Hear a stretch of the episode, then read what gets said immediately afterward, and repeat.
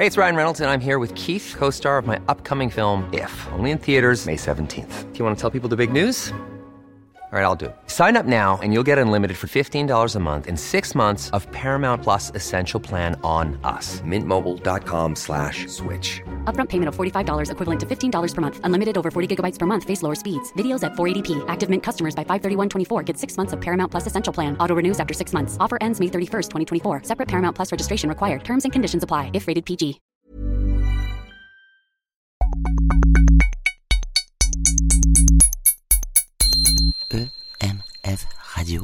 Sciences et culture en partage. Un siècle d'ingérence russe.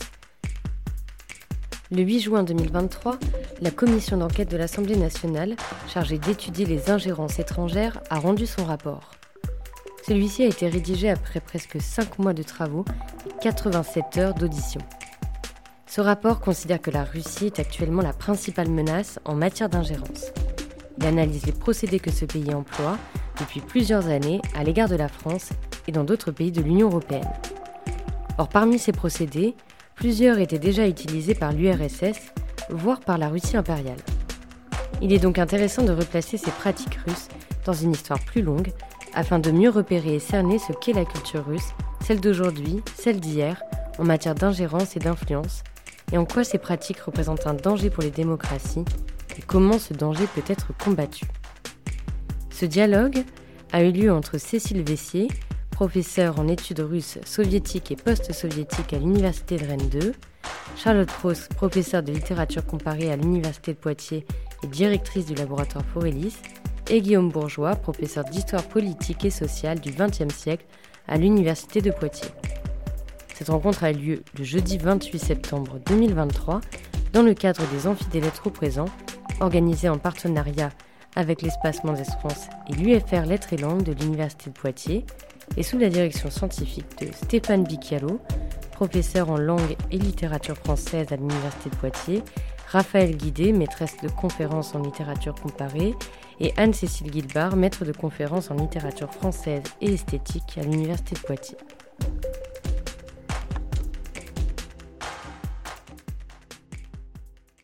Bonjour et merci d'être là. Donc, euh, merci à Charlotte de m'avoir invité, Madame Cross de m'avoir invité. Euh, merci à mon voisin de droite d'intervenir. Alors, je vous explique comment on s'est un peu réparti les choses. Donc, on va parler de euh, l'influence, de l'ingérence russe sur un siècle. Et moi, je vais d'abord vous faire une sorte de présentation de ce qui s'est dit à l'Assemblée nationale, puisque à l'Assemblée nationale, une commission a été créée cette année, donc en 2023, pour euh, réfléchir. Alors, l'appellation exacte euh, est extrêmement importante. Donc, euh, pour réfléchir aux ingérences politiques, économiques et financières, ça veut dire on ne parle pas de la culture, par exemple. Moi, j'en dirais un mot, mais la culture a été évacuée pour des raisons qu'on comprend d'ailleurs. Mais j'en dirais un mot, en revanche, financière, c'est-à-dire ingérence financière. Est-ce qu'il y a de l'argent qui circule? De puissances étrangères, et là ils ont précisé, États, organisations, mais aussi entreprises, mais aussi groupes d'intérêt, mais aussi personnes privées, des oligarques par exemple. Ces euh, ingérences visant, précise la Commission, à influencer ou corrompre des relais d'opinion, des dirigeants ou des partis politiques français.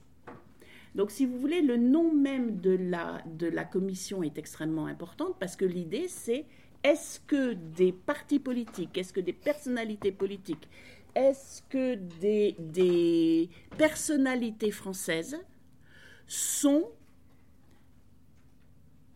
influencées, j'hésite euh, sur ce mot, je vous dirai tout à l'heure pourquoi, euh, ou agissent pour telle ou telle raison parce qu'elles sont manipulées sciemment ou, euh, je dirais, moins euh, consciemment par des États et lesquels. Alors, euh, cette commission a réuni toute une série d'experts, c'est-à-dire a auditionné toute une série d'experts qui étaient là à des titres divers.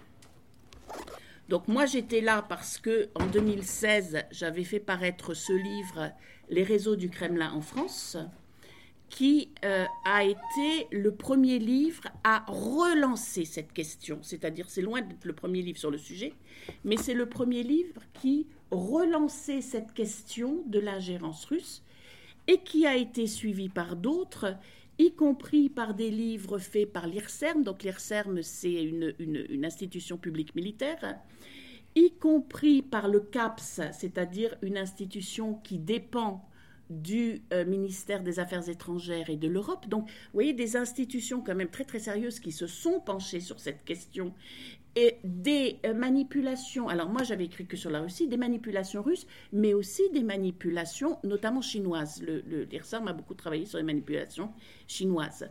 Et donc, ça en est arrivé en 2003 à cette commission, donc qui faisait venir des experts ayant travaillé sur le sujet, euh, universitaire ou euh, spécialiste de think tank, qui a fait venir aussi des personnalités politiques.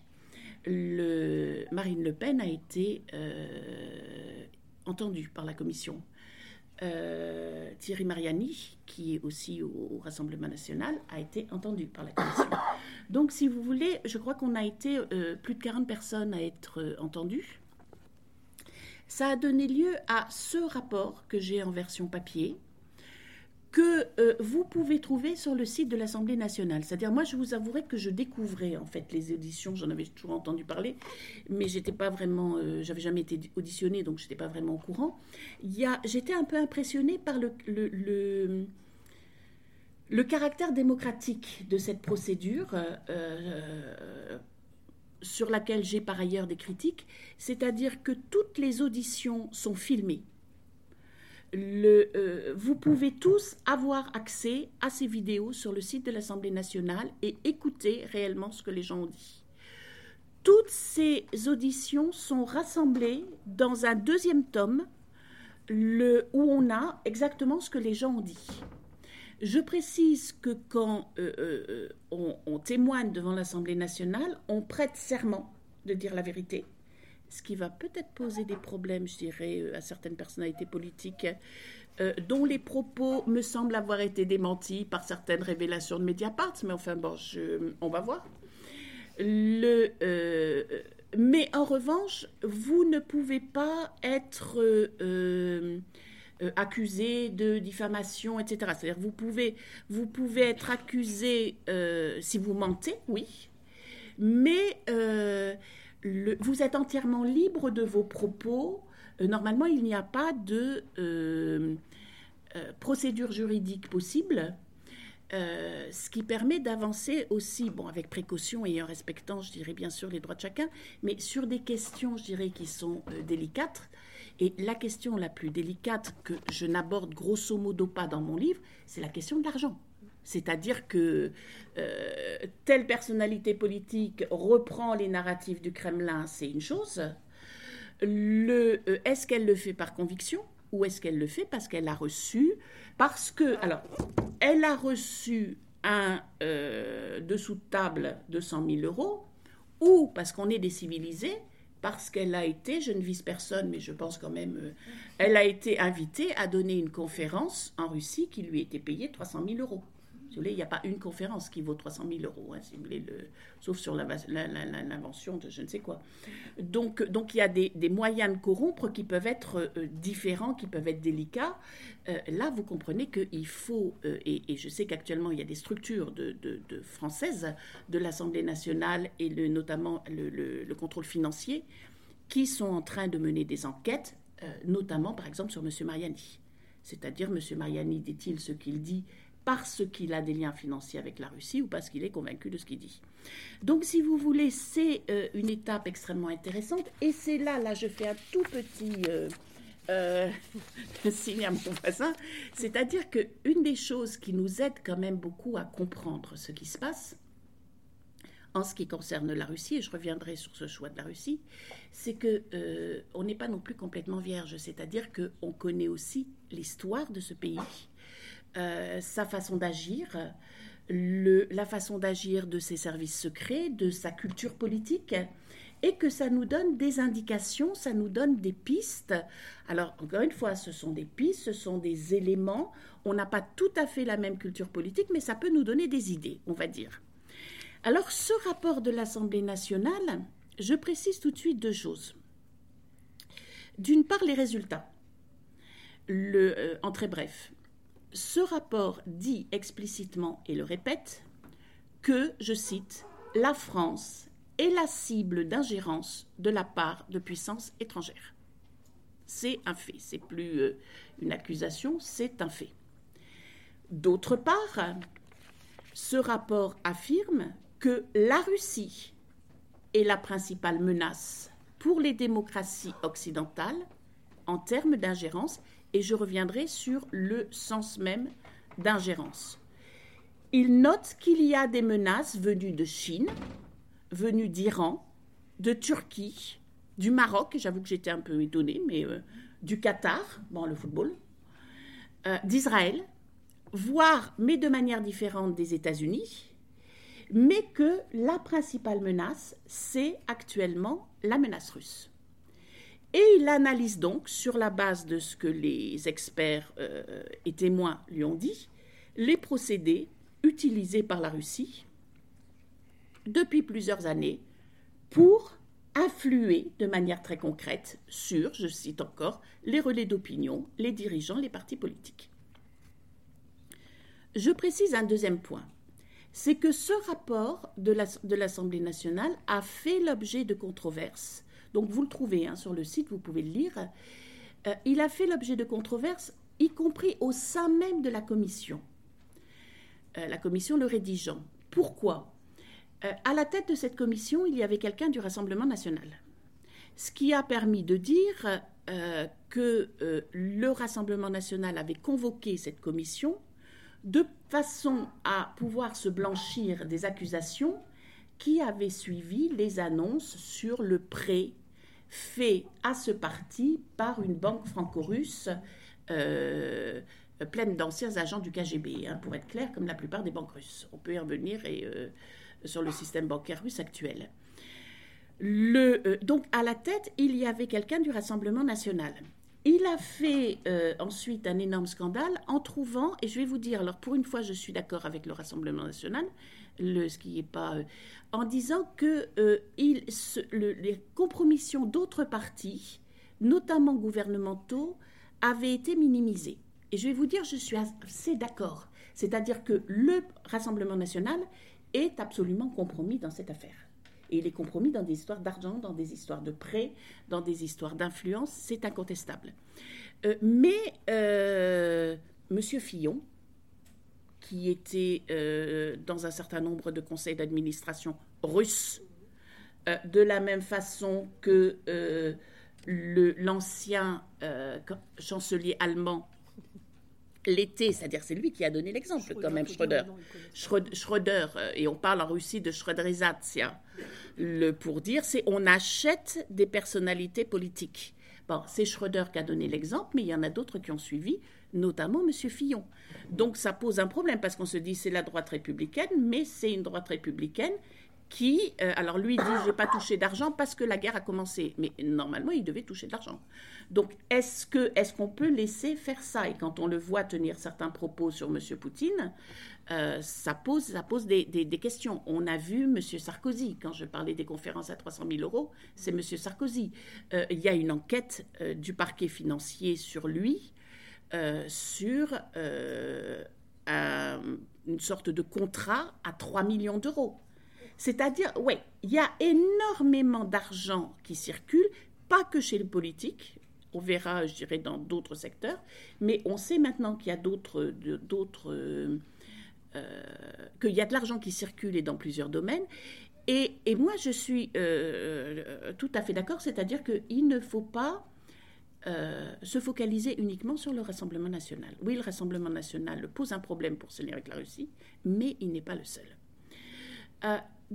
Et deuxièmement, disait ce, euh, président, qui, dont, les notes ont été d'ailleurs publiées dans le rapport, il dit on a minimisé les influences d'autres pays.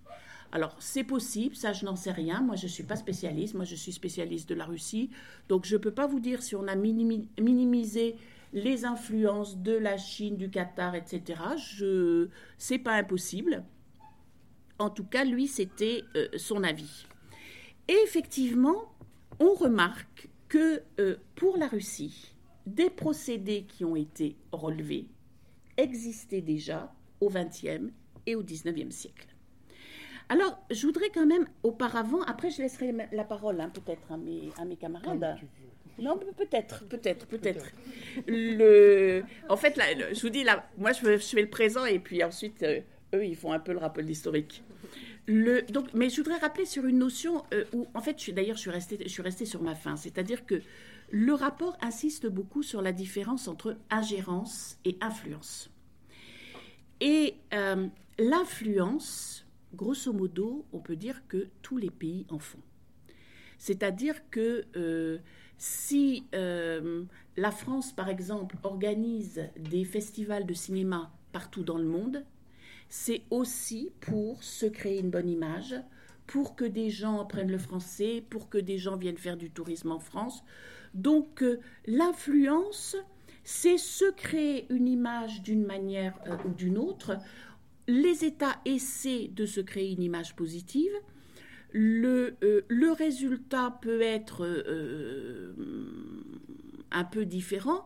Alors, on se rend compte que, bien sûr, que la Russie exerce une influence et très consciemment. C'est-à-dire que quand la Russie fait des festivals de cinéma, euh, qui en plus en général sont coordonnés depuis des structures dépendantes de l'ambassade, oui, c'est pour se créer une image. Mais je dirais comme la France. Quand la Russie ouvre une église en plein Paris, c'est un type d'image qu'elle veut donner. Je vous rappelle qu'autour de, et là je ne m'engagerai pas sur la question, mais autour de cette église créée en plein Paris, il y a eu quand même un certain nombre de rumeurs, et je vois qu'elles reviennent et qu'elles sont dans le rapport d'ailleurs, euh, d'écoute euh, réelle des ministères qui sont tout autour. Hein. Donc, Strasbourg, Strasbourg, mais quand ils ont, quand au départ, quand il y a eu des scandales euh, autour de je sais plus quoi, mais en tout cas de la Crimée, qui ils ont commencé par virer? Ils ont commencé par virer le consul de Russie à Strasbourg, qui recevait tellement bien les départements de Russes, et on le savait. Euh, et effectivement, où est-ce qu'ils avaient construit une autre église? C'était à Strasbourg, parce qu'il y avait... En face des institutions européennes. Toutes les institutions européennes. Bon, le faut, faut pas être dupe, hein, je veux dire, faut pas. Euh, et c'était quand ils ouvrent une église, et tu sais que j'ai absolument rien contre le, euh, même, non, non, mais je veux dire, même si euh, il y a une guerre au couteau qui se, qui se mène actuellement dans l'orthodoxie russe à l'étranger, une guerre au couteau, et c'est là où il faut ouvrir les yeux, c'est-à-dire que, et là on passe, vous voyez, on balance de l'influence. Bon, nous sommes des gens euh, nous ne sommes plus des communistes, c'est ça que ça veut dire. Hein. Nous sommes plus des communistes et nous sommes des chrétiens et nous défendons les valeurs, valeurs familiales. Donc ça attire effectivement des gens, euh, je dirais, de, euh, on va dire une, certaine droite française, mais pas, pas, pas agressive, pas. quand on les met devant les institutions européennes, je suis d'accord qu'on balance sur, sur autre chose. Le, actuellement, des collègues russes dans l'immigration qui viennent de sortir un rapport pour dire euh, euh le FBI a repéré euh, un prêtre qui était chargé par le FSB, donc par les services secrets russes, de recruter des euh, collaborateurs du FSB parmi les prêtres, parmi les gens présents dans les églises. Et je peux vous dire que ce débat-là, il se mène dans l'église orthodoxe russe de France depuis plusieurs années, avec des combats au couteau. Allez voir à Nice le combat autour de la cathédrale qui a été récupéré par, entre guillemets, Moscou, euh, face à euh, une deuxième église qui, existe aussi et qui est gardée par des anciens de euh, l'émigration post-révolutionnaire. Ils en sont, mais littéralement, au couteau. Juste pour vous donner un exemple, à Nice, vous avez un ravissant cimetière russe qui date de la fin du 19e siècle. Les euh, Russes de Moscou, j'emploie le vocabulaire qui, est là, euh, ont décidé de le récupérer. Le prêtre est monté et a mis un cadenas sur la porte en disant c'est à nous. Les anciens de l'émigration sont arrivés, ont fait sauter le cadenas et ont mis un message ici ce n'est pas la Crimée, euh, ce, ce cimetière n'est pas à vous. Pour vous dire, voyez, quand je dis c'est au couteau, euh, c'est exactement ça. Et pourquoi? Parce que si vous contrôlez une église, euh, vous contrôlez les croyants, vous allez contrôler ce qui est bien, ce qui est mal, vous pouvez avoir des informateurs.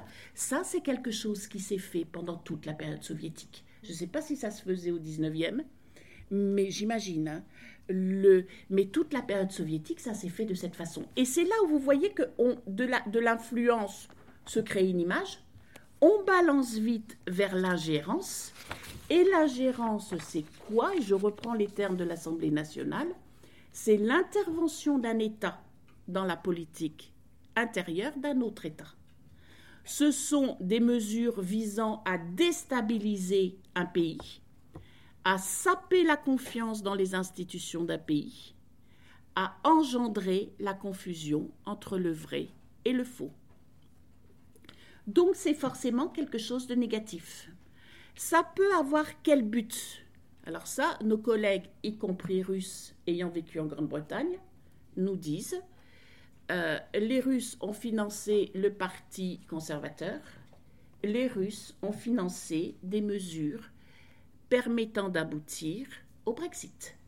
Pour nos collègues émigrés russes, c'est très clair que c'est la même. Bon, c'est pas suffisant, c'est-à-dire que c'est pas juste Moscou. Ça pourrait pas marcher si c'était tout seul mais c'est très clair qu'il y a eu la main de Moscou dans le Brexit. Et je vais vous dire quelque chose, par exemple. Donc moi, j'avais sorti ce livre, et il y a eu... Euh, euh, alors, que je ne me trompe pas dans les dates, mais juste en tout cas à la sortie de ce livre, je suis, je suis euh, contactée par des collègues écossais qui me disent, on a vu que vous avez sorti ce livre, est-ce que vous pensez que c'est un hasard si Sputnik ouvre euh, une antenne précisément à Édimbourg, alors qu'on est en train de débattre des possibilités de euh, prendre notre indépendance ou pas? J'ai répondu, écoutez, je connais rien au problème de l'Écosse, mais à mon avis, ça n'est pas un hasard. C'est-à-dire que s'ils s'installent là, c'est qu'ils ont l'intention de jouer sur le débat politique. Et là, si vous voulez, moi que l'Écosse soit indépendante ou qu'elle soit pas indépendante, franchement, c'est pas mon problème et j'ai aucun avis sur la question. Mais euh, que ce soit des gens au Kremlin qui décident d'influer dans un sens ou dans un autre, ça, euh, c'est de l'influence, c'est de l'ingérence, et c'est quelque chose qui n'a pas lieu d'être. Or, c'est ce qui se passe actuellement depuis des années dans l'Union européenne, euh, pour saper la démocratie, pour saper euh, euh, la croyance en l'Union européenne, pour essayer effectivement de déstabiliser, les démocraties. Alors vous savez, quand on disait ça, par exemple en 2016, on nous disait ⁇ Oh, mais vous êtes parano, mais vous êtes russophobe ⁇ Regardez ce qui se passe en Ukraine. Regardez ce qui se passe en Ukraine. Qui est-ce qui aurait dit que on pouvait avoir une guerre avec des bombardements euh, d'un État voisin qui n'est en rien un État nazi, euh, qui est un État pacifique, qui est un État où tout le monde parle russe? Qui est-ce qui aurait cru ça? C'est-à-dire, voyez, euh, moi, effectivement, je suis prof de russe, je suis prof de culture russe, de, d'histoire russe, de géopolitique russe, de tout ce qui a un lien avec la Russie, au XXe siècle, XXIe. Le, cette guerre n'a aucun sens. Au Kremlin actuellement, vous avez des gens qui ont une soif de destruction énorme et qui utilisent des procédés déjà utilisés par le KGB, déjà utilisés par le NKVD, déjà utilisés par les services secrets russes au 19e. Non pas pour améliorer la vie des citoyens de leur pays, mais pour détruire la vie des voisins, que ce soit en Ukraine ou en Europe. Donc autant en avoir conscience. Je vais vous donner quelques exemples en France. Quand l'Assemblée nationale a organisé cette euh, commission, donc euh, je suis convoquée, je commence à regarder un petit peu ce qu'il y a sur le site. Je t'en parlais, c'est ça? 14h28. Non, ah. on a le temps encore. ça va. je regarde, je regarde. si dire. Je regarde. Après, je laisse la parole. Je regarde sur le site. Le site de l'Assemblée nationale, planté. Le site du Sénat, planté. Si vous voulez, il faut pas me faire un dessin pour que je comprenne. Quand ils me mettent, en plus ils le mettaient noir sur blanc, hein, c'était pas où nous avons un problème technique, c'était euh, nous sommes en but à des, euh, des attaques malveillantes. C'est un petit coucou les gars, on est là, on vous suit. C'est un petit message, quoi, je veux dire, on le prend tel quel. Euh, alors, on peut se dire, ok, c'est un petit message, on va le prendre avec humour. Euh, sauf que quand vous avez des attaques de hackers qui ont pour but de récupérer des données informatiques et de les instrumentaliser avant une élection, là, c'est une façon directe de peser sur une élection.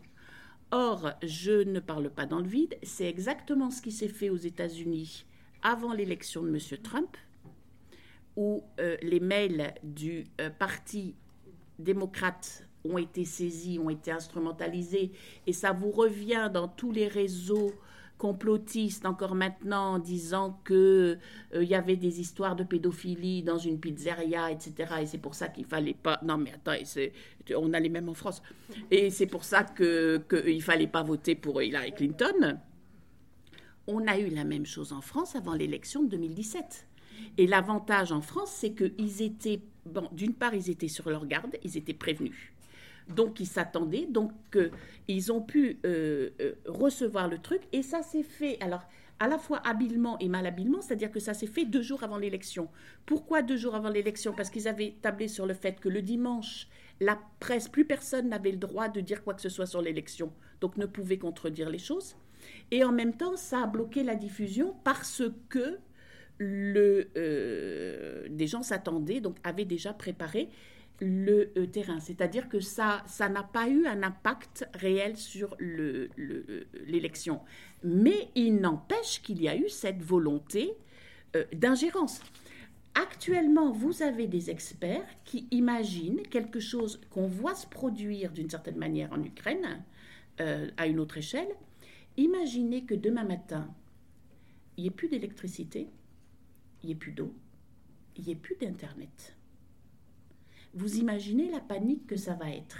C'est-à-dire qu'il suffit de couper tous les câbles. Ça, les experts de sécurité travaillent sur cette hypothèse en disant une guerre, c'est pas forcément un bombardier qui arrive et qui va vous, vous, vous, vous, envoyer des bombes. Ça peut être ça, c'est ça en Ukraine. Mais c'est aussi, il va vous envoyer une bombe sur vos câbles. Pourquoi croyez-vous qu'il y a des grands débats autour des câbles euh, sous-marins, des câbles Internet sous-marins? Eh bien, imaginez que demain, vous n'avez plus Internet. Je veux dire, quand vous n'avez plus Internet pendant deux heures, vous comme moi, je veux dire, on est déjà paniqué en se disant euh, comment j'arrive à joindre.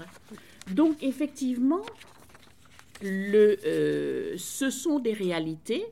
Alors, juste avant de, passer la, parole à mon voisin, je noterai juste de manière un petit peu pédagogique et, didactique qu'est-ce qu'on classe parmi les moyens d'ingérence, c'est-à-dire les moyens vraiment d'avoir un impact et un impact négatif euh, sur un autre pays? Eh bien, ce sont les cyberattaques, en premier lieu. Donc, aussi bien pour récupérer des informations que éventuellement pour couper, je vous dis, l'Internet. C'est la désinformation.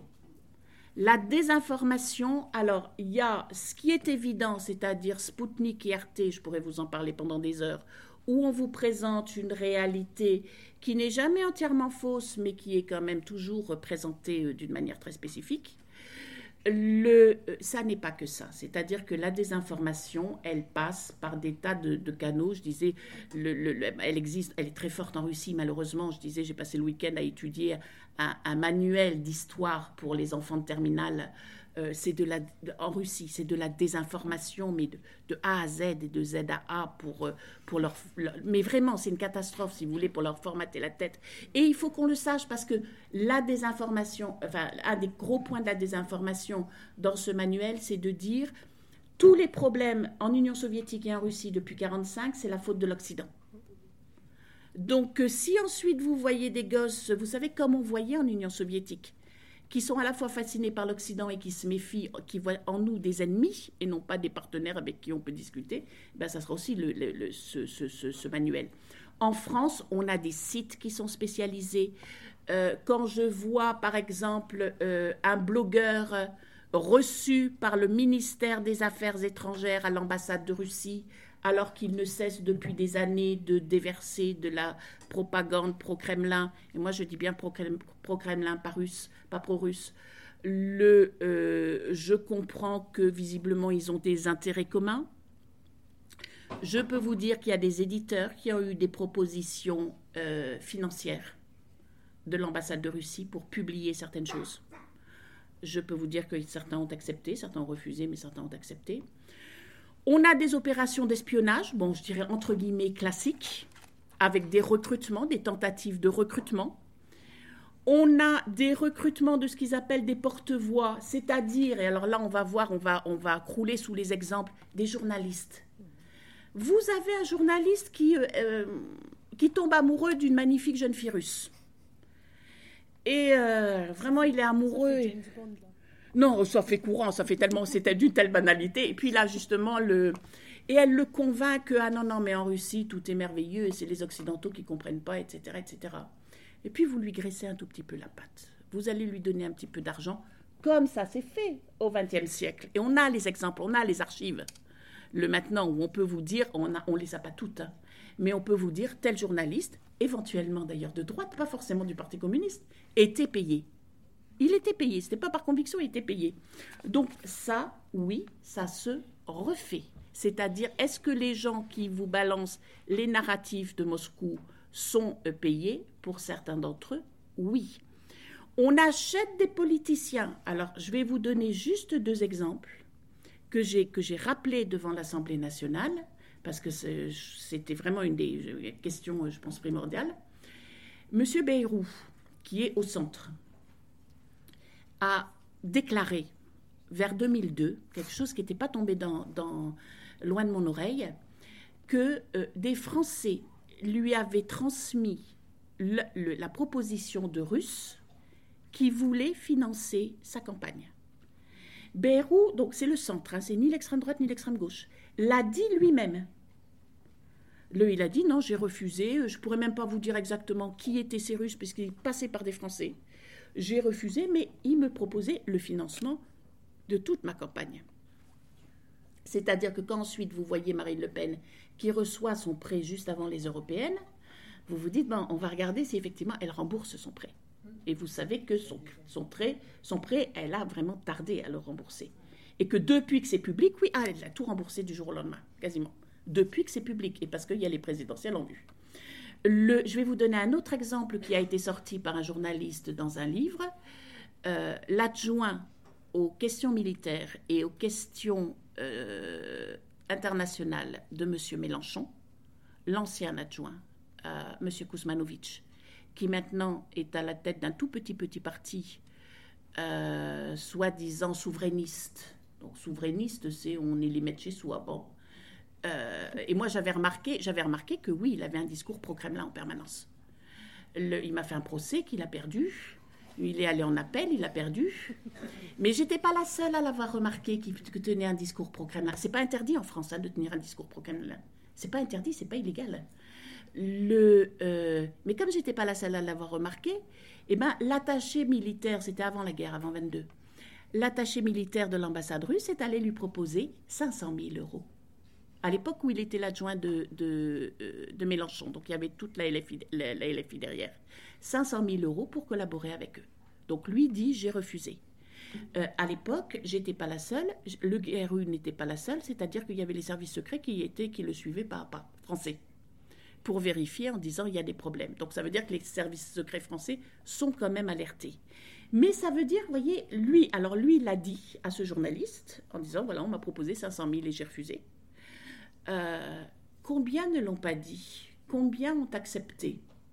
Je ne pense pas que ça soit toute la classe politique, mais c'est quelque chose qu'on ne peut pas euh, exclure. Dans un contexte où malheureusement la Russie, qui par ailleurs est un pays que j'aime, euh, mène une guerre criminelle contre l'Ukraine, menace ses voisins comme la Géorgie, a des actions d'ingérence absolument visibles en Géorgie, tue tous les jours euh, des hommes, des femmes, des enfants. Et, euh, même une action globalement euh, négative, y compris pour ses propres populations. Et vous savez comme moi que plus d'un million de Russes a quitté la Russie depuis le début de la guerre, que la plupart des gens qui ont quitté la Russie sont des gens jeunes, des gens bien formés, euh, des spécialistes euh, d'ordinateurs, de tous ces trucs-là, là. euh. non, e-économie, etc. Mais je veux dire, des gens qui apportent de la plus-value à un pays. Vous voyez, des gens qui préparent l'économie de demain. Des gens sur lesquels on comptait en se disant, bon, ok, monsieur, Poutine, c'est un ancien du KGB, mais il y a cette jeunesse qui est différente, qui est ouverte vers l'étranger, qui parle des langues, qui est bien formée, etc Qui a été formé en partie à l'étranger. et formés en partie à l'étranger, ou formés, vous savez, ou formés dans En des bons, Erasmus, ça. dans, dans des bons établissements en Russie. Il y a eu des très bons établissements en Russie. Moi, mon, mon, je l'ai- mon cœur s'est mon cœur s'est brisé. Je me suis dit, mais quelle décadence. Il y avait, par... non, non, je vous assure, c'est pas. euh, euh, il y avait un très très bon établissement à Moscou qui s'appelait la Vyshka, la Vysha Shkola Ekonomiki. Et tous les établissements européens voulaient collaborer avec, avec elle. Il y avait les meilleurs enseignants, il y avait les meilleurs étudiants, ils étaient ouverts, ils faisaient des... Bon. Et euh, cet établissement, on l'a vu sous nos yeux. Euh, D'abord, ils ont remis des, des tchéquistes, c'est-à-dire des gens du KGB chargés de surveiller les profs. Ensuite, ils ont mis des cafards parmi les étudiants, c'est-à-dire vous venez, à- alors moi vous pouvez y aller, hein, je vais vous dire, vous venez à mon cours et ensuite vous allez faire votre rapport. Madame Vessier a dit que M. Poutine était un âne. Le, euh, non, non, mais nous on rigole en France, ça n'a aucune, euh, euh, conséquence politique. En Russie, ça en a. C'est-à-dire que des enseignants, beaucoup de nos collègues, des gens doués, publiants, intéressants, ont quitté la Russie. Parce, qu'ils craignaient, parce qu'ils ne voulaient pas avoir des... Ils voulaient pas se retrouver en prison pour 8 ans Ou ont perdu euh, leur poste aussi. Enfin, ou ont perdu leur poste, ou ont perdu leur poste, ou ont été forcés de démissionner, et donc sont partis parce qu'à un moment ils doivent manger aussi, quoi. Le et cet établissement a été mis sur la liste des sanctions canadiennes parce que et je me disais bon c'est la première fois qu'il y a un établissement universitaire qui doit être un lieu de pensée, un lieu de discours, un lieu où on n'est pas d'accord mais un lieu où on échange qui est mis sur une liste de sanctions et euh, ça me ça me ça me tord le cœur mais d'une certaine manière je le comprends parce que s- ils ne font plus de l'éducation, ils font de l'endoctrinement actuellement à la Vishka. Donc, si vous voulez, on est dans un contexte où les gens qui aiment la Russie sont encore plus déchirés que ceux qui se disent depuis toujours que de toute manière c'est un, un repère de KGBistes. Et euh, mais bon, enfin je sais rien, je veux dire, je regarde juste pour voir s'il perd pas patience. Le, mais en tout cas, des procédés de cet ordre sont utilisés, visent nos démocraties. Et ces procédés, vous allez voir la transition magnifique, ont déjà été utilisés au XXe siècle, à l'époque soviétique, voire au XIXe, ce dont va vous parler mon voisin. Oui. Tu as, même le droit d'avoir le micro. merci beaucoup, chère Cécile. Je voulais rien t'interrompre là. là. J'ai senti la patience. Non, non, c'est pas du tout de l'impatience, c'est de, de la passion, au contraire.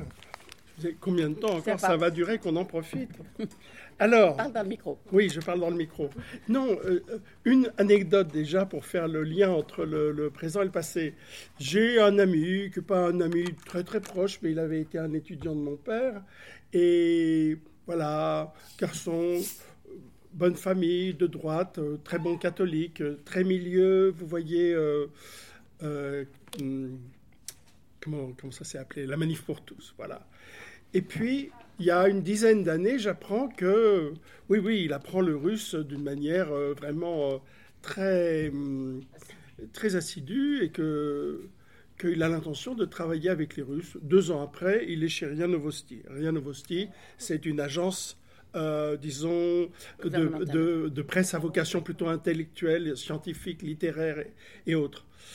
Et puis, euh, bon, je le vois assez peu. Un beau jour, il m'appelle et me dit Guillaume, tu sais, euh, il va y avoir un, un référendum en Crimée et on va faire un comité international d'observation du processus électoral. Je pense que ça t'intéresserait beaucoup d'y aller. Bon, oui, moi je suis prêt à aller en Crimée, mais peut-être pas pour faire un comité d'observation d'élections truquées. Alors, il me dit, oui, oui, oui, tu sais, euh, euh, là-bas, tous nos frais pris- seront pris en charge, mais euh, dans l'immédiat, on ne peut pas financer le billet, on sera remboursé après. Euh, bon, écoute, je te donnerai ma réponse ce soir. J'en discute un petit peu avec des amis, ils me disent, surtout, surtout, surtout, il n'est pas question que tu mettes ta main là-dedans, tu vas être entraîné dans quelque chose qui, qui- qui- ça sera une manière de te tenir, quoi. Ce garçon, euh, quelques temps après, il n'était plus à rien nouveau style, il était devenu l'un des responsables euh, d'un grand magazine, news magazine hebdomadaire français, dont je dis simplement les, les initiales VA. Hein. Et il est, euh, il est le numéro 3 ou 4 de la rédaction de VA. Bien. Voilà, donc vous voyez, les choses se font comme ça. Et euh, lui, il est monté dans la hiérarchie d'une certaine façon des agents d'influence. Et moi, bon, bah, il aurait pu me, prendre dans son service, quoi. D'autant, en plus, je suis un spécialiste des services, alors. Mais, euh, alors, il faut comprendre dans tout ça, effectivement, il y a un arrière-plan. Tout ça ne, date pas de M. Poutine, ne date pas de M. Staline, ne date pas de M. Lénine, ne date pas de Nicolas II, ne date pas d'Alexandre III. Euh, c'est beaucoup plus ancien. On pourrait presque penser à la Grande Catherine, euh, que les manipulations de son ministre Potemkin amusaient beaucoup. Enfin, elle y croyait, d'ailleurs, en, en partie, vous savez, les fameux villages Potemkin, où on crée des réalités qui ne sont pas, quoi. C'est un pays, hein, euh, où le mensonge a toujours été utilisé comme, euh, bon, comme une arme. Et d'ailleurs, ah, est-ce que c'est vraiment vrai, mais est-ce que c'est vraiment faux? Voilà, il y a des, euh, il y a un arrière-plan en Russie, dans toute la pensée russe, qui est celui de la manipulation euh, de la nature humaine, voire de sa corruption potentielle, comme faisant partie du jeu politique. Voilà. Alors évidemment, il y a aussi un autre pa- passé et passif qui est celui de cette bureaucratie toute puissante. Et puis, au cœur de la bureaucratie toute puissante, et d'une certaine manière comme aiguillon, la police politique. Il existait une police politique, l'Okrana, du temps du, tsarisme, dont la Tchéka, puis la GPU, NKVD et tous ses descendants, euh, euh, le KGB, le FSB, etc., euh, ne sont que la... Voilà, c'est une matrice, quoi, qui n'a jamais cessé Avec beaucoup plus de sang à partir de Bien 17, sûr, avec évidemment. beaucoup plus oui. de sang. L'Okrana, c'était des, Ouais. des, des gentils méchants à côté des super méchants. Bon, C'est vrai qu'ils voilà. massa- ils massacraient pas par milliers de Bien personnes. sûr, bien sûr, bien sûr. Mais c'est si la, la nature criminelle du projet n'est n'est pas la même, euh, et les- le bilan humain n'est pas le même, Ouais. Euh, il n'empêche que ça existe toujours dans l'inconscient politique. Ouais. C'est voilà, ce que je veux dire. Bon, qu'est-ce qu'on a vu comme ingérence à travers le temps? Bon, il y, en a eu euh, euh, une quantité euh, considérable au 19e siècle. Il y en a une qui est plus connue que les autres. Vous savez que la Russie, c'est un pays très riche. C'est le pays le plus riche du monde. hein. Mais c'est un pays extrêmement riche qui est tellement mal mis en valeur qu'il a le PIB de l'Espagne aujourd'hui. Mais bien sûr, la Russie a toujours eu des mines de diamants, des mines d'or, des, des, des- des- évidemment du pétrole, du charbon, du bois, Du gaz. en- du gaz en, en quantité tout à fait considérable. Ouais, c'est un pays qui est, qui est très mal mis en valeur et d'une certaine façon, ça a continué malgré le fait que des infrastructures ont été construites, etc. Donc, à la fin du 19e siècle, euh, et dans le cadre d'une politique en France qui a été conduite par Théophile Delcassé, qui était l'homme d'une certaine façon, qui, vous savez, préparait ceux auxquels il, fallait penser tout le temps, mais n'en parlait jamais. La revanche, avoir un solide allié à l'Est le jour où euh, on referait la guerre à l'Allemagne, bon, cette politique qui a été une politique volontariste d'entente avec euh, le régime tsariste, politique de la République française, hein, qui était à ce moment-là, on peut dire, l'un des États les plus progressistes du monde. Mais cet État le plus progressiste du monde, pour des raisons géopolitiques, était allié avec l'un des États les plus réactionnaires et on peut dire rétrogrades, archaïques en tout cas politiquement, euh, de, de la planète. Il y a des Et- super caricatures euh, d'un ours avec Marianne sur les genoux. Voilà, ouais. Et, et bien donc, euh, les Russes avaient besoin qu'on investisse massivement chez eux, et c'était peut-être d'autant plus difficile à faire avaler que la Russie était déjà un pays très endetté. Bon, eh bien, euh, donc, euh, le capital français, il est arrivé massivement à travers, vous savez, ce qu'on appelle les emprunts russes, c'est-à-dire vos arrière-grands-parents ou arrière-arrière-grands-parents ont massivement investi dans telle mine euh, d'or, euh, dans tel chemin de fer sibérien, dans telle comment dire, compagnie d'extraction et de transport de charbon, etc. Et tout ça s'est envolé en 1917 car les bolcheviks ont refusé évidemment de reconnaître cette dette qui avait été contractée par l'emprunt euh, par les tsaristes à l'extérieur. Quelques années plus tard, on a appris que tout cela avait été organisé en fait sur la base de campagnes de presse qui étaient des campagnes de presse euh, euh, truquées, hein, des campagnes de presse où on faisait dire euh, aux journalistes ben, ce que la Russie, ce que les, autorités financières russes avaient envie d'entendre, euh, comme quoi, euh, eh bien, le pays était tout à fait dans, dans une marche de progrès continu, comme quoi la rentabilité de telle structure était considérable. Et cette publicité éditoriale, ces mensonges, ces campagnes, étaient achetées en fait. Elles étaient achetées contre quoi? Contre euh, des abonnements euh, qui étaient payés euh, par centaines, voire par milliers, par de la publicité qui était vendue extrêmement cher, enfin qui était, oui, vendue extrêmement, non, la publicité qui était bref, des campagnes de publicité. Beaucoup d'argent apporté pour de la publicité dans la presse. Voilà, je crois que tu as dit les choses encore mieux que, que, que je ne les aurais dites. Voilà, donc acheter la presse, c'était quelque chose de, tout à fait possible. Et en 1931, une brochure est sortie à la librairie du travail, qui était euh, l'un des éditeurs du Parti communiste français, qui était signée d'un certain Rafalovitch. Rafalovitch était l'un des conseillers secrets du baron de Witt, de Witt, qui était le ministre des Finances euh, russe. Et c'est lui qui avait, euh, comment dire, agencé tout cela au fil des années. Pendant dix ans, il avait acheté euh, les journaux français. Et vous voyez, le 9 mars 1908, il envoyait un télégramme à Moscou. Il disait une chose extrêmement curieuse. C'est l'attitude d'une partie de la presse en France qui veut à toute force obliger la Russie à emprunter. Quelques-uns le font par conviction, dans l'idée que le moment actuel est meilleur que l'automne. La plupart y poussent parce que le besoin de vivre et de toucher de l'argent les y accule. il n'y a pas de publicité payante, l'emprunt russe en donnera. Voilà. Oui, donc voilà, il y avait des placards qui sortaient achetés de la mine, euh, telle mine sibérienne, et ce placard, il était acheté euh, euh, au-delà, évidemment, des prix du marché. Énormément de journaux ont été achetés, aussi bien d'ailleurs des journaux de gauche que des journaux du centre, que des journaux de droite, le Parti radical n'ayant pas été épargné euh, dans cette affaire. Voilà. Euh, bien sûr, pour les bolcheviks, c'était une manière de se défausser de toute, euh, comment dire, de toute la malfaisance du régime précédent.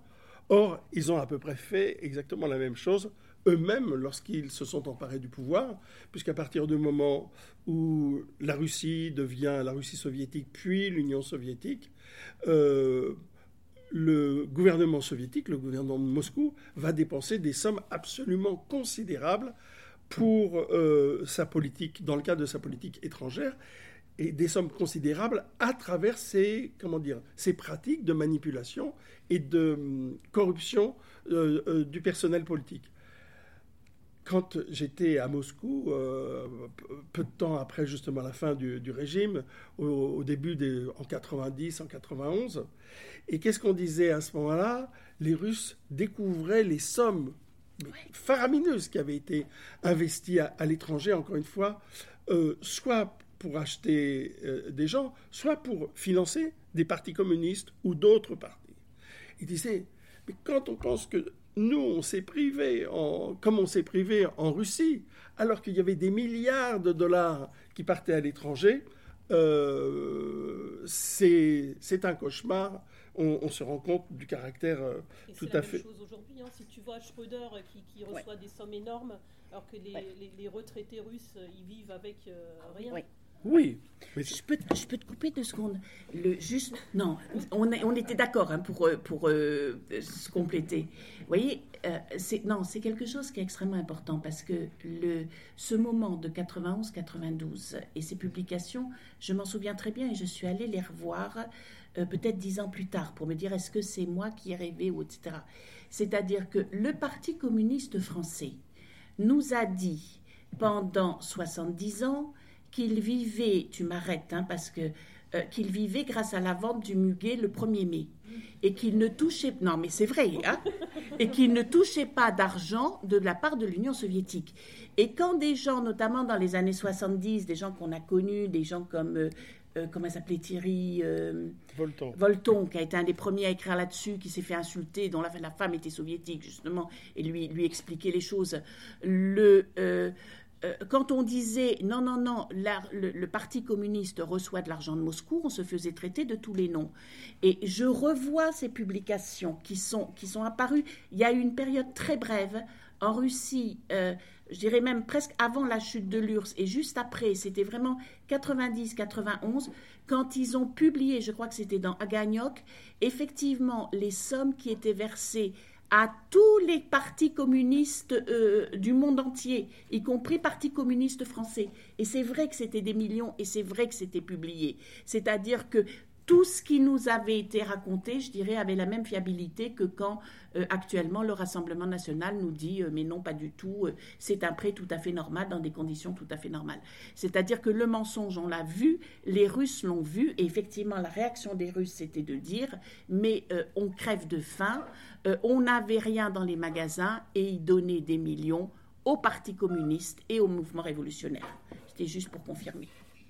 Merci, merci infiniment. Bah, alors, du coup, ça va m'éviter de dire un certain nombre de choses. Euh, oh, tu pourras en dire d'autres. Oui, oui, oui. Euh, ah. Euh, ah. j'avais, j'avais une transition, mais alors elle, elle, m'a complètement échappé. en tout cas, ce qui est vrai, oui, la transition, c'était celle-là, justement. En 90-91, et surtout en 91, les Russes ont commencé à ouvrir leurs archives. Et bon, moi je me souviens, j'avais le droit y compris d'aller dans les magasins euh, avec les, archivistes. Ils me disaient, bah, la prochaine fois que euh, vous venez, vous apporterez des ampoules, parce qu'effectivement, il n'y avait plus une seule ampoule qui fonctionnait dans les, magasins. Donc les magasins, vous savez, d'archives, c'est toujours noir. Et, mais c'est pas, ce que, pas ce que je voulais dire. Très vite, très vite, on s'est rendu compte, les soviétiques, enfin les post-soviétiques se sont rendus compte que toute cette histoire, qui était l'histoire justement de la corruption qui avait été pratiquée par le régime stalinien et post-stalinien, c'était pas bon pour l'image de la Russie. Et s'ils avaient ouvert pendant quelques mois leurs archives, ils se sont empressés de les renfermer. Et donc pendant un moment, nous qui étions des, historiens de la période cominternienne, des années 30, 40, 50, etc., on a vu ce qui avait été entrouvert euh, se refermer et se refermer au nom du fait que non, non, vraiment, c'était, c'était, c'était regrettable. Mais alors, genre, on leur disait, on leur blaguait, on disait, et ça, c'était pas un régime russe. Qui plus est, il était dirigé par un géorgien. Euh, mais ça les faisait pas rire, euh, ça les faisait pas rire du tout. Bon, donc.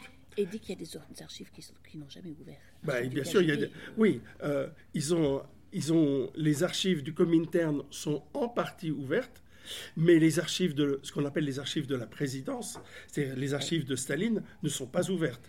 Non, il y a des fonds Staline ouverts. Oui, il y a, il y a quelques fonds qui sont ouverts, mais euh, pour ce qui est des archives des services secrets, euh, bon, voilà. C'est oui, oui, oui, oui, mais, mais sauf que les archives du FBI, euh, une grande partie des archives de la CIA, les archives du MI6, du MI5 surtout, et aujourd'hui en France, les archives de la DST et les archives de la DGS, enfin du SDEC, sont en grande partie ouvertes. Bon, mais on, ne va pas. En Russie, jamais. Voilà. Y, compris 150 ans après, hein, vraiment pas. Voilà. Bon, alors, comment est-ce que ça se passait, ces choses-là? Ça vous a été dit, euh, effectivement, il y a beaucoup d'argent qui a été déversé vers les partis communistes et vers les mouvements révolutionnaires, les mouvements de libération nationale, etc. Euh, un exemple, en Irlande, le Sinn Féin euh, touchait de l'argent du, du, PC. Du, toucher de l'argent de Moscou, ils ont touché en quantité considérable. Il faut dire d'ailleurs que la branche, disons, la plus officielle du Sinn Féin n'était devenue autre chose que le Parti communiste irlandais. Alors, vous voyez, j'ai eu la chance, j'ai eu la chance, et je, euh, suis pas loin de terminer. J'ai eu la chance de connaître l'un des hommes les plus importants du PC français et qui plus est de pouvoir le faire parler quelques semaines avant sa mort, parce que euh, Auguste Lecoeur. Euh, j'étais venu avec une équipe de la BBC, on tournait une, une, série qui s'appelait Les Messagers de Moscou. Et alors, vraiment, j'ai pu faire parler le cœur à, cœur ouvert, si j'ose dire, de ces questions d'argent. Et alors, euh, je lui dis en Russie, Ponomarev, donc euh, responsable soviétique de haut niveau, nous a dit, nous a dit, nous n'avons jamais versé un centime au Parti communiste dans le monde. C'est vrai? Il me dit, allez, avec quoi est-ce que nous aurions vécu? Des représentants soviétiques ont été arrêtés avec des chèques en poche. Et ça représente beaucoup ce que les soviétiques vous donnaient Oui, c'est considérable. Qui voulez-vous qui nous permettent d'avoir des locaux, des militants, des machines? Les socialistes? Les Américains? À la deuxième ou troisième réunion du Cominform, je conduis la délégation française, sans Fajon ni Duclos. Au moment de partir, le principal représentant soviétique à cette réunion me remet 50 000 dollars. J'y suis avec un Italien qui doit percevoir la même chose. Euh, ensuite, je rentre à Paris et puis j'apporte les 50 000 dollars à Georges Gosna, ex-député d'ailleurs de la Charente-Maritime, qui était le trésorier du PC. Et je dis, ben voilà, euh, c'était pour mes frais de déplacement. Je lui remets l'argent. Il me dit, voilà l'argent que j'ai reçu à la réunion. Il me signe un reçu. C'est tout. Je pars avec le reçu. Évidemment, le reçu, je le déchire. Il n'a simplement qu'une fonction comptable entre nous. Bon. Euh, voilà pour les, grandes structures, mais il faut savoir qu'il y avait d'autres canaux d'autres interfaces qui permettaient à la Russie, à travers des moyens qui n'étaient pas forcément les communistes, de euh, financer des, pas forcément des campagnes, mais des organisations euh, à l'étranger, et notamment des réseaux d'espionnage. Euh, et ces moyens, ça a été par exemple les diamants. La Russie est un énorme producteur de diamants quand elle voulait euh, financer euh, des réseaux, elle leur donnait tout simplement des diamants, soit des vrais diamants de taille, soit éventuellement de la poussière de diamants qui permettait de faire de, hum, comment dire, des outils industriels de, de, découpe. Bon, on a énormément de, de sources là-dessus et euh, comment dire de recoupement sur le fait que la profession des diamantaires, notamment en Belgique et en Hollande, servait justement de, de, réceptacle euh, à ces, euh, ces exportations. D'autres, un autre exemple, très rapidement, il y a toujours eu en France une banque soviétique. Elle s'est, elle s'est appelée le plus, enfin, pendant le plus longtemps, la banque euh, commerciale pour les pays de l'Europe du Nord, la BCEN. Bon, toutes les, organisations d'influence, communistes ou pas, avaient leur compte à la BCEN. Et quand vous avez un compte à la BCEN, ça veut dire qu'on peut vous ouvrir un découvert euh, euh, considérable. Voilà. Bon, euh, on pourrait dire beaucoup d'autres choses, mais en tout cas, ces ingérences, ces influences, ces tentatives de manipulation ne datent pas d'hier. Elles s'inscrivent vraiment dans une tradition.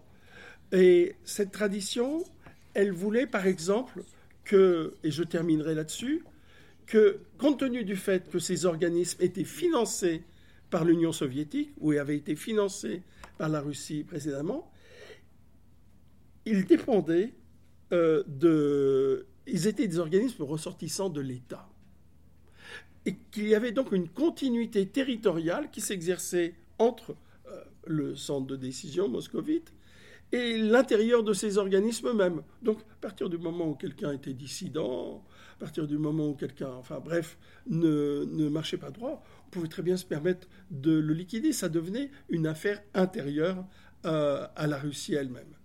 C'est pour ça d'ailleurs que, vous le savez, les pratiques d'élimination euh, dans lesquelles on ne connaît aucune douceur n'ont pas cessé. On en a eu un exemple très récemment avec Prigogine. Voilà, merci beaucoup. Le, je reprends juste mes deux minutes la, la parole avant de, de, de, la passer à ma voisine. Non, c'est juste, vous voyez par exemple, euh, on vous parlait des, des achats de, euh, de voix, de, enfin, des achats de publicité pour les emprunts russes, etc. Moi, je vais juste évoquer une autre histoire et vous trouverez euh, un article que j'ai écrit euh, là-dessus en accès libre sur Internet. C'est l'histoire de Geneviève Tabouy. Pourquoi c'est intéressant, Geneviève Tabouy toi, tu la connais bien, je veux dire, c'était, c'était la grande journaliste spécialiste des, euh, des questions internationales. C'était une dame qui venait d'une famille tout à fait bourgeoise, euh, famille de diplomates, famille de, d'officiers. C'était une dame qui votait plutôt à droite, qui était à droite. Or, on a les preuves, dans ce petit moment, je dirais, où les archives se sont, se sont ouvertes, on a les preuves qu'elle a été financée par la Russie dans les années 30. Où est-ce que ça pose un problème? Ça pose un problème parce que effectivement, alors elle n'était pas du tout, elle, elle serait jamais allée vivre en, Union soviétique. Elle n'aimait pas du tout ce pays. Elle trouvait qu'ils étaient tous des sauvages. J'ai été lire ses, journaux, ses lettres, euh, c'était tous des sauvages. Vraiment, elle voulait pas y vivre. Mais euh, elle acceptait de l'argent pour dire, au bout du compte, il faut les laisser faire. Et c'est aller jusqu'où? C'est aller, vous avez tous entendu parler maintenant de quelque chose dont on ne parlait pas il y a 15 ans, qui est la grande famine qu'il y a eu au début des années 30 dans plusieurs endroits de l'Union soviétique, c'est-à-dire en Russie, au Kazakhstan euh, et en Ukraine, et qui a été particulièrement, le Golodomor en Ukraine, qui a été particulièrement meurtrier, et maintenant on a les preuves qu'il y avait une volonté de mater la paysannerie ukrainienne par la faim. L'Ukraine, c'est un pays, c'est de la terre à blé, c'est la Beauce, l'Ukraine. Vous laissez tomber un, grain de blé, vous avez, je dirais, un champ qui pousse. Le, vous avez au moins 4 millions de personnes qui sont mortes de faim, qui ont bouffé leurs gosses sur ce euh, champ de blé potentiel. Or, le, euh, on a eu un politicien français qui est allé visiter et qui n'a rien vu. Et moi, pendant très longtemps, en Rio, Édouard Herriot. Édouard Herriot qui était le maire de Lyon. Et pendant très très longtemps, j'ai cru que ce Édouard Herriot n'avait rien vu, qu'on lui avait fait justement des, villages Potemkin et qu'il n'avait rien vu. Et là, il y a un, ouvrage qui a été écrit par une de nos collègues euh, qui travaille en France mais qui est ukrainienne d'origine, où elle démontre sur la base d'archives ukrainiennes que non, il avait tout vu. Et c'était, euh, il était accompagné par Madame Taboui, qui était plus ou moins sa maîtresse. C'est-à-dire que vous envoyez un, euh, homme politique qui veut des soutiens pour faire sa carrière et qui va faire une très belle carrière sous la Troisième République. Et partout, vous allez dans Lyon, vous avez euh, la rue Herriot, vous avez l'hôpital Herriot, la station de métro, etc. Il a accepté de fermer les yeux en se rendant sur place sur le fait qu'il y avait des millions de gens qui étaient en train de crever de faim et qui crevaient de faim parce qu'on ne leur donnait pas accès au blé qu'ils produisaient eux-mêmes ou au pain qui euh, était fabriqué à partir de ce blé. Ils crevaient dans les rues, pas chez eux. Hein, donc, euh, et, et, ils crevaient partout. Et Madame Taboui, elle l'accompagnait. C'est-à-dire cette dame respectable avec des colliers de perles et des petits tailleurs, je dirais, qui, euh, elle a continué à faire une carrière sur les ondes et à définir dans, son salon, là, en partie, la politique étrangère française, alors qu'elle avait touché de l'argent des soviétiques et qu'elle s'était tue sur quelque chose qu'elle n'a pas pu ne pas voir. Donc, si vous voulez, on n'est pas juste dans, vous voyez, la corruption, l'affluence, etc. On est dans la complicité de meurtre. Et ce qui risque de se passer actuellement, vu euh, les crimes qui sont commis en Ukraine, de nouveau, je veux dire, on va être dans la complicité de meurtre, pas simplement dans, ah ben, vous avez touché un petit billet sous la table. Donc, on est dans quelque chose, oui, de très, très grave. Merci. Moi, je vais être très brève parce qu'on a aussi l'idée de, de, vous laisser la place pour poser des questions. Je voulais juste faire un petit retour euh, encore avant au 19e siècle. Alors il se trouve que je suis littéraire et, euh, euh, et, que je trouve que dans une fac de lettres, on peut parler aussi un tout petit peu de littérature parce que, enfin, tu l'as pas fait exprès tout à l'heure, mais tu as dit on pourrait parler de politique aussi, mais peut-être de, culture aussi. Mais en fait, si vous regardez aujourd'hui la, littérature du 19e siècle, c'est un petit peu, ça a été mon job à un moment donné. du côté français, vous avez toutes ces traces-là de l'ingérence russe qui se retrouvent du coup pas dans les archives, mais qui se retrouvent dans les textes. Euh, et qui se sont retrouvés à travers, euh, euh, à travers un jeu pro-russe, anti-russe, à commencer vraiment par Catherine II. Hein, Catherine II qui a quand même acheté la bibliothèque de Voltaire, qui a reçu, reçu Diderot. Donc l'idée, c'était déjà de donner une belle image de la Russie et en même temps, elle se donnait comme quelque chose, quelqu'un de très éclairé et derrière, elle, rétrécissait les droits, les droits notamment des serfs en Russie. Hein. donc sa politique intérieure a été tout sauf euh, éclairée. Euh, donc ça a continué au 19e siècle. Il y a peut-être un nom, euh, où je vais vous donner deux noms pour, pour rester brève, qui sont Astolphe de Custine et Eugène Melchior de Vauguet, qui sont deux figures qu'aujourd'hui on a un peu beaucoup oubliées. Je pense que alors, Custine, euh, qui a écrit un, livre remarquable qui s'appelle euh, La Russie en 1839, qu'il a publié en 42. Il est allé effectivement en Russie et il est allé voir. Alors, on sait aujourd'hui qu'il était homosexuel, que la Russie avait, euh, pris. ah, tu sais pas Que la Russie avait pris pratiquement tout ce que possédait son petit ami de l'époque, qui était polonais, qui, était, qui avait émigré à Paris. Et donc, il est allé d'abord en Russie pour demander qu'on rende à ce compte ses terres ou qu'on lui rende au moins son argent. Et donc il s'est fait, euh, il s'est fait renvoyer directement. Donc il était très en colère et donc il est revenu et il a écrit un, tout. Euh, là, du coup, il n'y a pas d'ingérence. Au contraire, il écrit tout sur la Russie. c'est horrible. donc voilà. Donc c'est un et c'est un, un, ouvrage qui a fait fureur partout en Europe. Et la Russie a essayé d'écrire contre Custine. Et c'est peut-être à ce moment-là qu'ont commencé vraiment les envois de gens euh, à Paris, notamment, pour influencer les journalistes, les écrivains.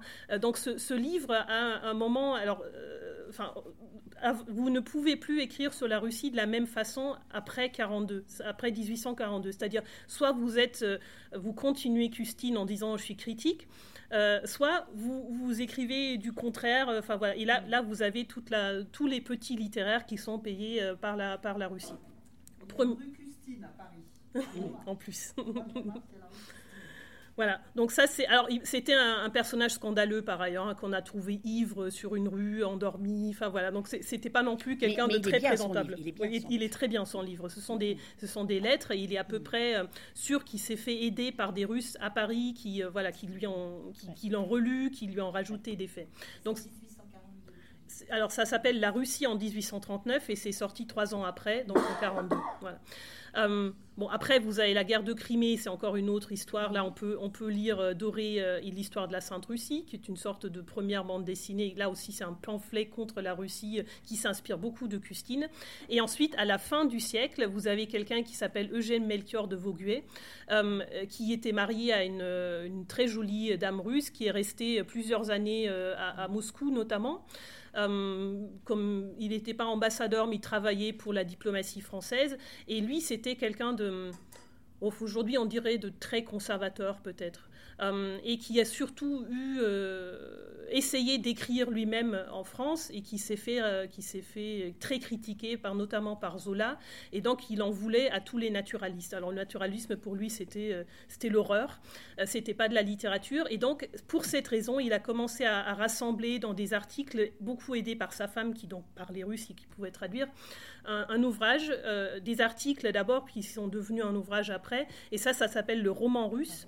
Euh, et ce roman russe, c'est euh, un moment, euh, un moment super important. Il est sorti en, alors je ne suis pas exactement 81, 83, quelque chose comme ça, 1800 hein, toujours, et qui installe les écrivains russes en France. Et ça lance au moment où politiquement c'est très opportun, c'est-à-dire un moment où la Troisième République se cherche un chemin contre l'Allemagne notamment, hein, contre l'Empire allemand, et ça lance toute une vague euh, de, euh,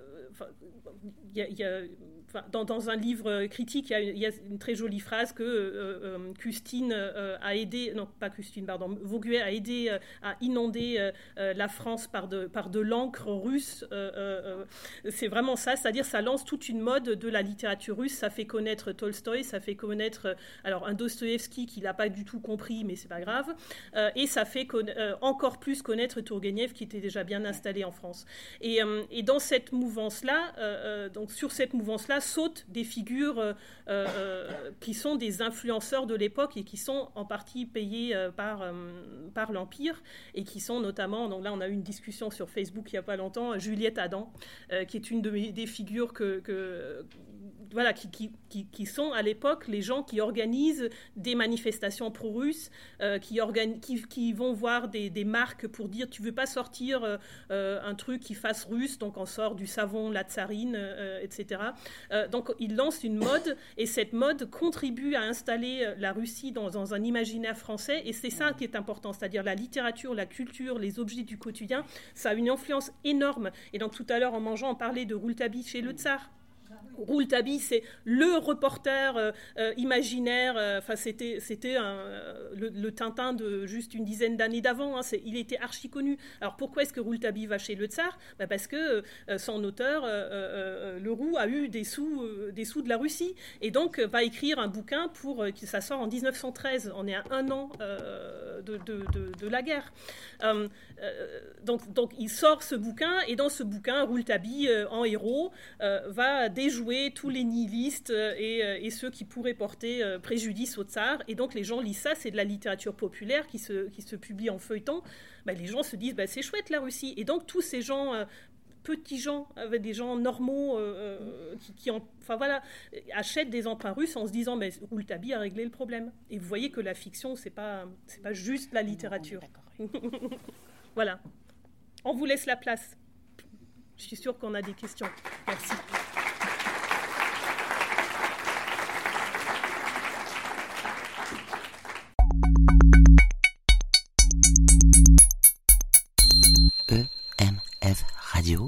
Sciences et culture en partage.